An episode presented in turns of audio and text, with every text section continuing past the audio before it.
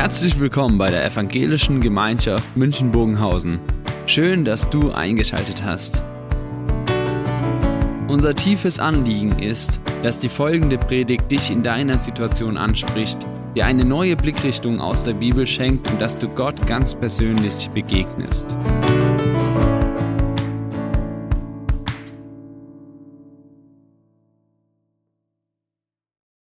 Meiner Jugendfreizeit vor einigen Jahren, da hatten wir eine Nachtwanderung und wir sind los, auf äh, dann nachts dann los, mitten in der Nacht, Dunkelheit war umgeben, die ganzen Jugendlichen dabei und wir haben eine kleine Herausforderung vorbereitet. Wir kamen auf einmal an einen kleinen Fluss, drei Meter breit, vielleicht knietief und wir sind dann an diesen Fluss gekommen, hatten zwei Seile gespannt über den Fluss und haben gesagt, so, Leute, ihr müsst alle da drüber.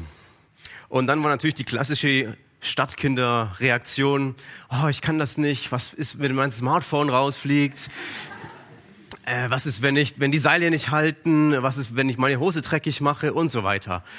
Und wir waren nicht hart genug und haben jeden drüber gejagt, aber es haben ein paar haben sich doch getraut, trotz der Skepsis, trotz eigentlich, ich will das nicht. Und dann haben sich manche doch getraut. Und wir wissen, genau diese Erfahrungen, die dienen dazu, dass man danach sagt, ach, ich habe es geschafft, ich habe die Aufgabe, die mir zu groß schien, bewältigt und das hat mir am Schluss Vertrauen geschenkt. Das hat mir Selbstvertrauen geschenkt. Und das ist genau dieses Resultat, das Jesus provoziert in dieser Geschichte von heute. Und Jesus gibt eine große Aufgabe und das ist diese Frage auch, die uns beschäftigt. Wie können wir vertrauen, wenn die Aufgabe für unseren Glauben zu groß ist? Die Aufgabe, die uns Jesus gibt, Aufgaben, die uns Jesus ins Leben stellt, wenn da unser Glaube zu klein ist. Wie können wir dann vertrauen? Was machen wir dann, wenn Jesus uns genau so herausfordert? Und wir lesen dazu die bekannte Geschichte aus Johannes 6, Vers 1 bis 15, die Speisung der 5000. Bald darauf ging Jesus an, ans andere Ufer des Sees von Galiläa, der auch See von Tiberias genannt wird. Eine große Menschenmenge folgte ihm, denn sie hatten die Zeichen gesehen, die er an den Kranken tat. Jesus stieg auf einen Berg und setzte sich dort mit seinen Jüngern nieder. Es war kurz vor dem Passafest, dem großen Fest der Juden. Jesus blickte auf und sah, dass die großen Menschenmenge zu ihm kam.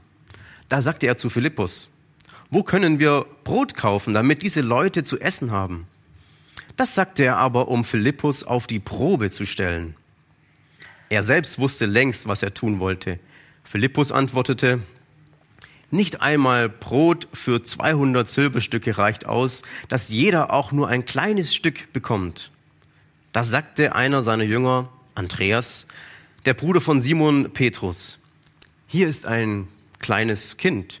Es hat fünf Gerstenbrote und zwei Fische. Aber was ist das schon für so viele Menschen? Jesus sagte, sorgt dafür, dass die Menschen sich setzen. Der Ort war dicht mit Gras bewachsen. Dort ließen, sich, ließen sie sich nieder. Es waren etwa 5000 Männer. Jesus nahm die Brote, dankte Gott. Dann verteilte er sie an die Leute, die dort saßen. Genauso machte er es mit den Fischen. Alle bekamen so viel sie wollten. Als sie satt waren, sagte Jesus zu seinen Jüngern, sammelt die Reste ein, damit nichts verdirbt. Das taten sie und füllten zwölf Körper mit den Resten von den fünf Gerstenbroten. So viel waren, war nach dem Essen übrig geblieben. Als die Leute sahen, was für ein Zeichen Jesus getan hatte, sagten sie, er ist wirklich der Prophet, der in die Welt kommen soll. Da merkte Jesus, dass sie bald, bald kommen würden, um ihn mit Gewalt zum König zu machen. Darum zog er sich wieder auf den Berg zurück. Er ganz allein. Die Szene ist uns bekannt 5000 Männer plus Frauen und Kinder, also deutlich mehr als 5000. Die sitzen alle da. Jesus sieht die Menschenmenge kommen und es ist anders wie in den anderen Evangelien, dass die Jünger irgendwann merken, ach, da ist, äh, da ist Hunger da. Die Menschen, die haben jetzt lange gesessen, lange zugehört und die, das Hungerproblem ist da und sie bringen das zu Jesus. Hier in der Geschichte ist es anders. Philippus, der bekommt die Frage direkt von Jesus gestellt. Philippus ist der, der sozusagen herausgerufen ist aus dieser Jüngergemeinschaft und ihm wird diese große Frage gestellt, wo können wir Brot kaufen, damit all diese Leute, die jetzt hier sind, zu essen haben.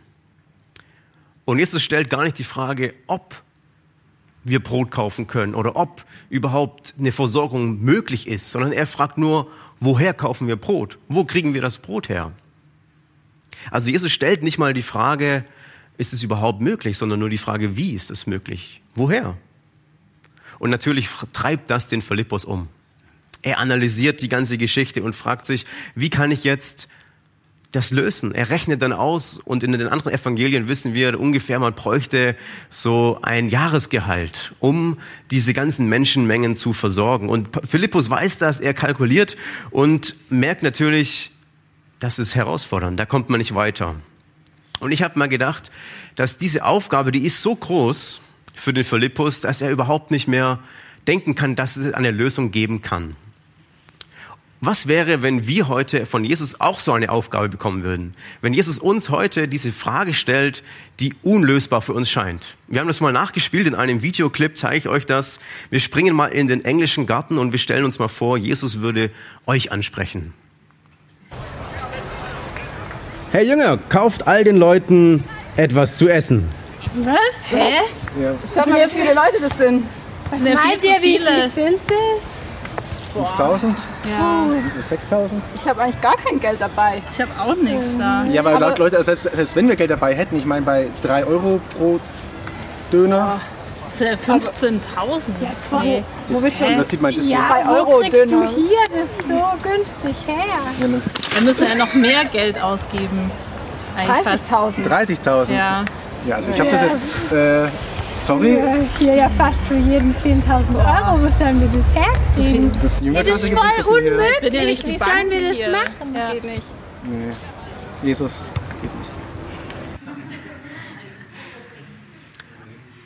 Was hättet ihr geantwortet?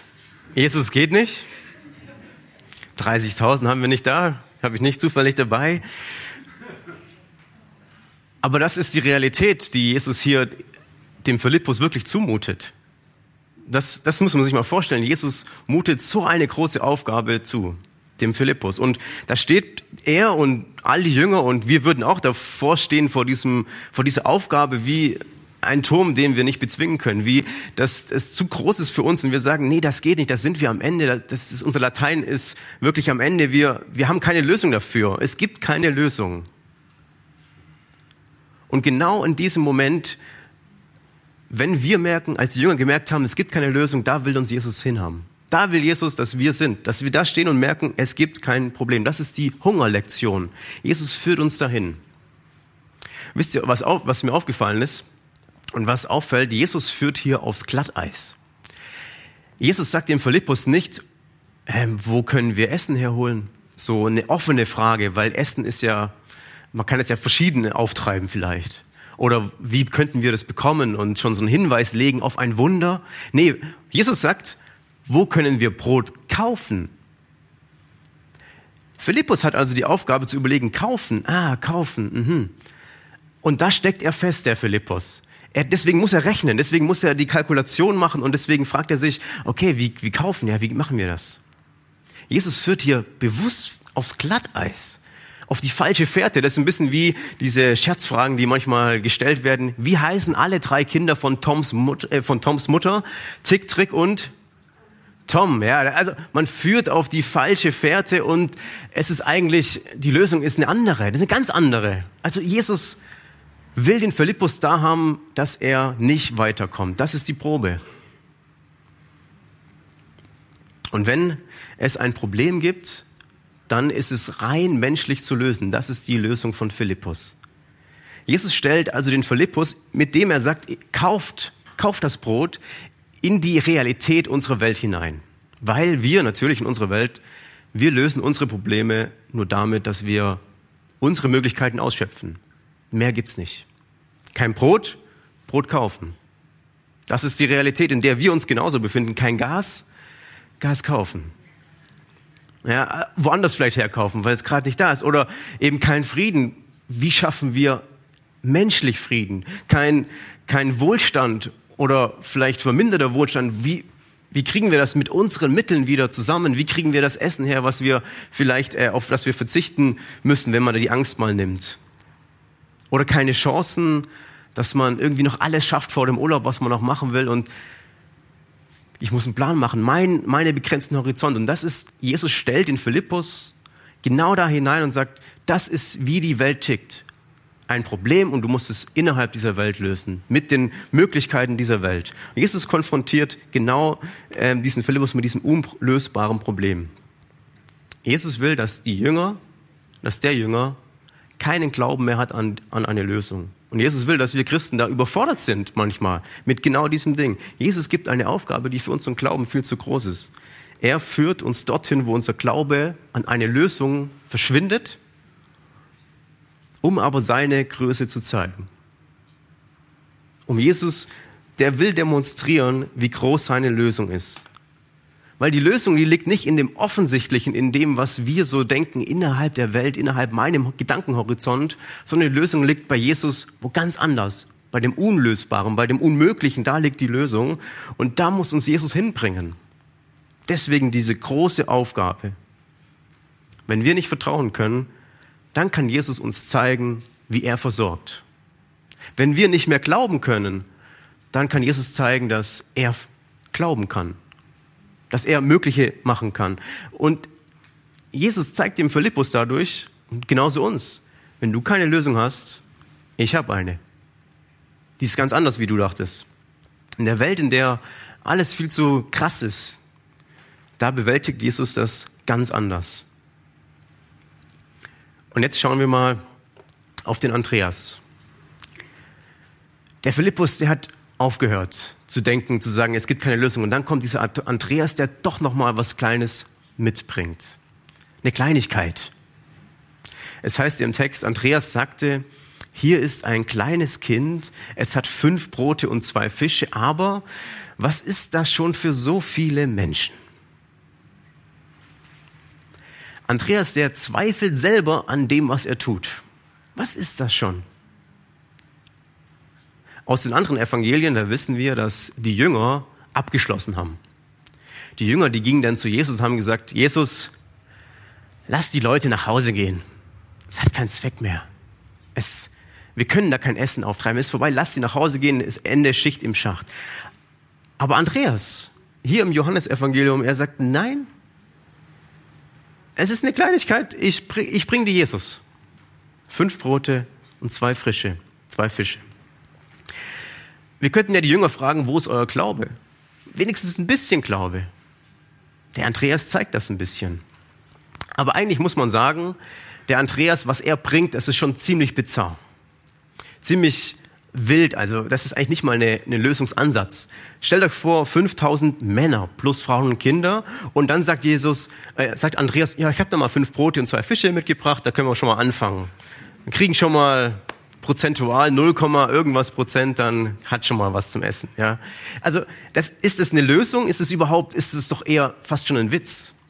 Es wäre wie wenn ich jetzt die Aufgaben stellen würde: Geht rüber ins Prinzengetten-Schwimmbad, leert mal das Schwimmerbecken und hier habt ihr einen Teelöffel. Damit könnt ihr anfangen. Das ist die Lösung für das Problem, um das Wasser abzuschöpfen. Dann würden wir doch auch sagen, das ist ein Witz. Es ist keine Lösung für das Problem, für die Aufgabe. Das ist eher ein Witz für die ganze, für diesen Auftrag. Aber Andreas, er hat diesen Funken, diese kleine Idee, die er mitbringt, dieses kleine, er sagt, ich, ich bringe das mal zu Jesus. Auch wenn es wirklich wie ein Witz scheint, auch wenn es wirklich nichts ist, gefühlt. Ich bringe das mal zu Jesus. Weil er kann vielleicht daraus was machen. Wobei er selbst ja daran gezweifelt hat. Und wir wissen, dass Jesus mit genau diesem sein Wunder beginnt. Jesus beginnt ja sein Wunder mit diesen fünf Broten und diesen zwei Fischen und macht dann alle satt. Dieser Andreas war also, im Nachhinein wissen wir, es war kein Witz, was er gebracht hat. Es war der Anfang für Jesu Wirken. Es war der Anfang eines Riesenwunders, was passiert ist und was sich keiner ausmalen konnte. Aber dieser Witz, den Andreas gebracht hat, der hat's gebracht. Den hat Jesus genutzt. Jesus nimmt also das wenige, was wir haben, was die Jünger haben und macht was unglaublich Großes draus. Jesus nimmt das Erbärmliche und macht ein Wunder. Der Tropfen auf den heißen Stein, wo wir denken, das verdampft sofort. Das macht Jesus groß. Und es gibt also zwei Wege, Der eine Weg ist eben, es gibt keine Lösung für das Problem, für die Aufgabe. Und der andere Weg ist, es gibt keine Lösung, aber ich will Jesus bringen, was ich habe. Und das sind die zwei Wege. Philippus, der aufgibt, die Jünger, die aufgeben, die sagen, es gibt keine Lösung, finito, aus, basta. Und das andere ist der Andreas, der sagt, es gibt keine Lösung, nee, aber das, was ich habe, das will ich Jesus bringen. Ich will glauben, dass es eine Lösung gibt. Ich will glauben, dass Jesus eine Lösung hat für die Probleme, für die Herausforderungen. Und ich, ich befürchte, dass wir, selbst wir Christen, immer wieder auch in dieser Welt, in dieser Zeit momentan, immer wieder konfrontiert sind mit diesen großen Problemen, Aufgaben, für die es doch keine Lösungen gibt. Es, wir sind getrieben von den, den Schlagzeilen, den Horrornachrichten, dem vielleicht auch Pessimismus und wir merken an ganz, ganz vielen Stellen, es gibt keine Lösung. Es gibt kein, es gibt keinen Frieden, es gibt keine einfachen Antworten auf die komplexen Probleme. Natürlich haben wir mal die Idee und sagen, ja, das müsste man machen und dann merkt man vielleicht aber auch auf dem Weg, nee, eigentlich geht das auch nicht. Und dann macht es wirklich einen Unterschied, dass wir als Christen einen Unterschied machen? in meinem Umfeld, Familie, Arbeit, macht es wirklich einen Unterschied, dass ich hier mal aufstehe und einen kleinen Unterschied mache. Da, wo ich bin, macht das wirklich einen Unterschied. Und man kann bei dieser ganzen Betrachtung wirklich so destruktiv werden und sagen, nee, da ist vorbei. Keine Lösung, so wie die anderen Jünger. Es ist aus. Man könnte es machen wie so dieser Witz. Der Pessimist sagt, mein Bier ist halb leer gibt auch noch einen Optimisten, der sagt, das Bier ist halb voll. Und die Ehefrau, die sagt, warum ist kein Untersetzer unter dem Bier? Und man könnte immer noch mehr Negatives sehen. Ja, die, der Gesunde sagt, Bier ist ungesund. Der, die Moralische sagt vielleicht, ja, Bier ist eine Droge. Man kann alles negativ sehen. Und das ist die Gefahr, dass man so frustriert wird und deprimiert über die ganzen Nachrichten, über die ganze Welt, weil alles so schwierig wird und wir haben ja irgendwie das, das große ähm, Negative vor uns. Wir gehen auf eine Zeit zu, die, die schwierig wird, die herausfordernd wird, wo, wo es um Verzicht geht und so weiter. Und wir denken, ah, wo, wo geht die Welt hin? Und man kann natürlich destruktiv werden und man kann verbittert werden und wir können als Christen sagen, ah, da geht's nicht weiter. Und wenn wir noch irgendwas äh, zu, zu, zu sprechen haben mit Freunden, mit Bekannten, dann sagen wir, reden wir ganz oft davon, was die anderen eigentlich machen müssten, damit die Welt besser wäre. Dass die Politiker was machen müssten, dass XY was machen müsste. Aber die Welt, die muss doch mir dienen, damit mir es gut geht. In dieser Welt muss es doch mir gut gehen. Ich brauche nichts machen oder ich kann nichts machen. Es ist vorbei. Für mich ist Schluss. Das ist der erste Weg, den Philippus gewählt hat. Es ist Schluss. Ich kann nichts machen. Die Aufgabe ist zu groß. Ich bin raus. Andreas hat den anderen gewählt. Er hat gesagt, ich kann auch nichts machen, aber ich will was zu Jesus bringen. Ich will das, was ich habe, zu Jesus bringen. Meine Ideen, meine Gaben, meine Fähigkeiten einsetzen. In meinem Umfeld, im Kleinen, vielleicht auch im Größeren, das zu bringen, und wenn es nur den Tropfen auf den heißen Stein ist, wenn es nur ein kleiner Hauch ist, dann will ich das zu Jesus bringen. Will das in mein Umfeld hineinbringen und will sagen, Jesus kann da draus was Großes machen. Ich will vertrauen, dass Jesus so mich nutzt, dass er was Großes draus machen kann, wie der Andreas genutzt wurde. Seine Idee. Mit allen Zweifeln, mit allem Hadern, so, ist das überhaupt eine Idee? Ist das überhaupt eine Lösung, aber genau das will ich Jesus bringen. Also der zweite Weg, den Andreas wählt, das ist ein Vorbild. Das ist ein, genau dieser Weg, den wir, den ich vorschlage, auch mitzugehen, den Jesus mit, auf, mit aufzunehmen, dieses Vertrauen auch darin zu lernen, zu sehen, dass Jesus etwas aus unseren Fähigkeiten, Ideen machen kann.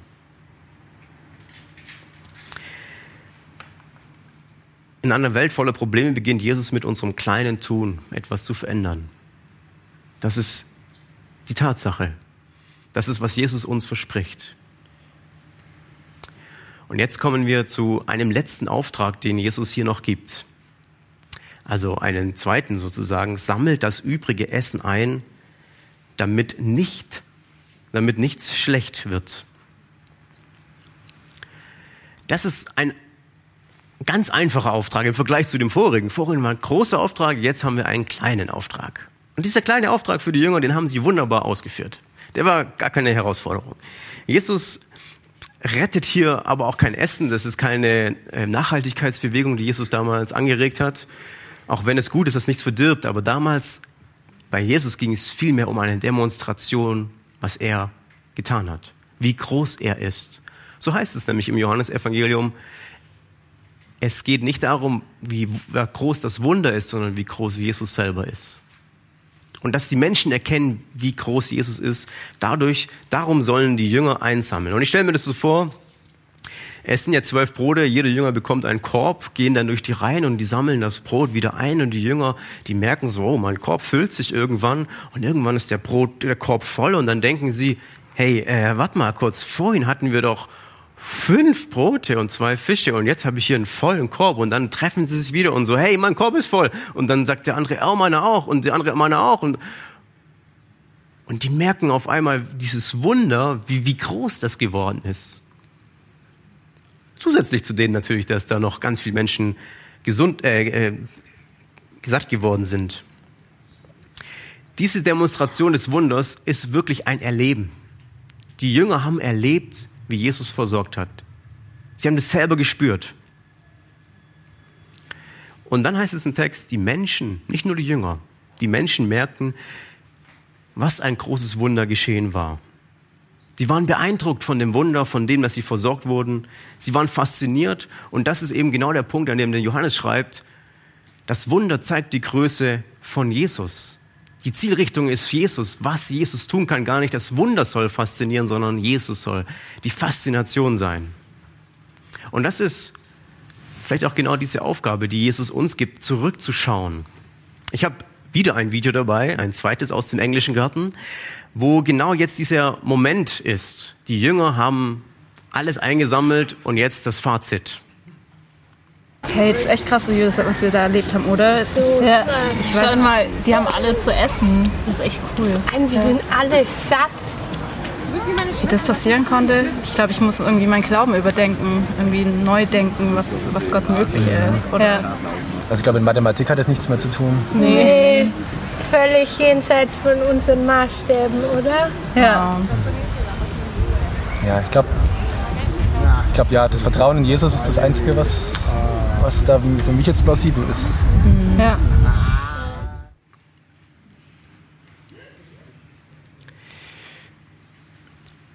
Das Vertrauen an Jesus ist das Einzige, was plausibel ist. So hat es der Markus gesagt.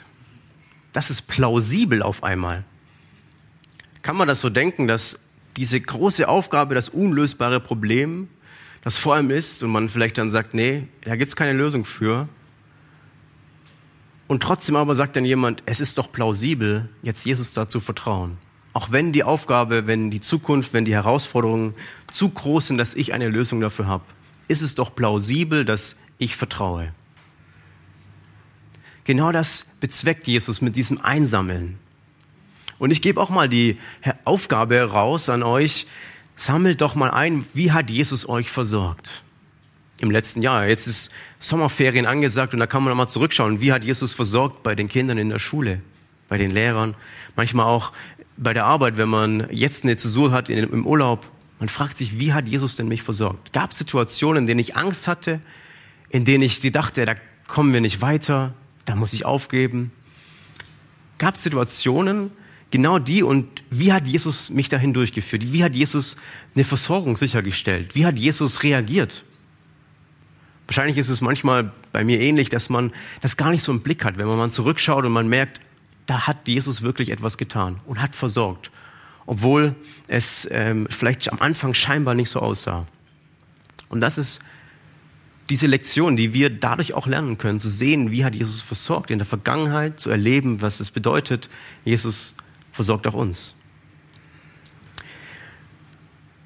Die, in dem Video haben wir es gerade gesehen, auch bei den Jüngern war es so, jetzt auf einmal, nach diesem ganzen Erlebnis, stehen sie in einer neuen Realität eigentlich. Sie stehen in einer neuen Welt, in einem neuen Glaubensdenken und Lebensrealität, die davor nicht da war. Diese Hungerlektion hat sie dazu geführt, dass, dass sie anders denken müssen, anders glauben müssen. Und ich habe jetzt äh, mal wieder Bonhoeffer als freies Zitat. Es gibt für uns nichts Unmögliches mehr, weil, für Gott nichts unmöglich, weil es für Gott nichts Unmögliches gibt. Es ist für uns nichts mehr unmöglich. Wir stehen vor der größten Aufgabe unseres Lebens und dürfen dann denken, mit Jesus ist es nicht unmöglich. Wir befinden uns vor einer unlösbaren Lebenssituation und wir dürfen denken, mit Jesus ist es un nicht unmöglich. Wir denken, es ist aussichtslos und wir dürfen denken, mit Jesus ist es möglich. Wir haben keinen Glauben mehr und trotzdem dürfen wir denken, mit Jesus ist es möglich. Es gibt da noch eine kleine Passage in diesem Text, die am Ende steht. Jesus erkannte, dass die Leute ihn zum König machen wollten. Das war der Faszination geschuldet. Die Faszination des Wunders hat natürlich in Bann gezogen. Ich will Jesus erleben. Ich will die Faszination des Wunders miterleben.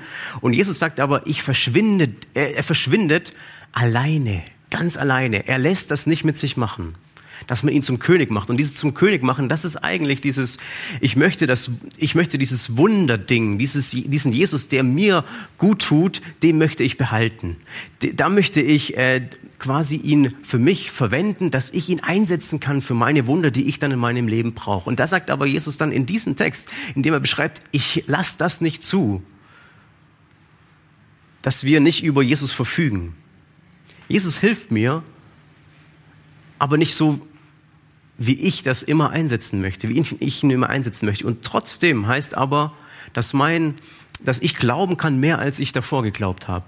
Das Unmögliche zu erwarten und Jesus zu bitten. Es geht aber eben nicht um die Faszination des Wunders, sondern darum, dass Jesus mich fasziniert, dass ich daran festhalte. Und ich habe erst letzte Woche gesprochen mit einigen Familien aus dem Flüchtlingsheim wieder.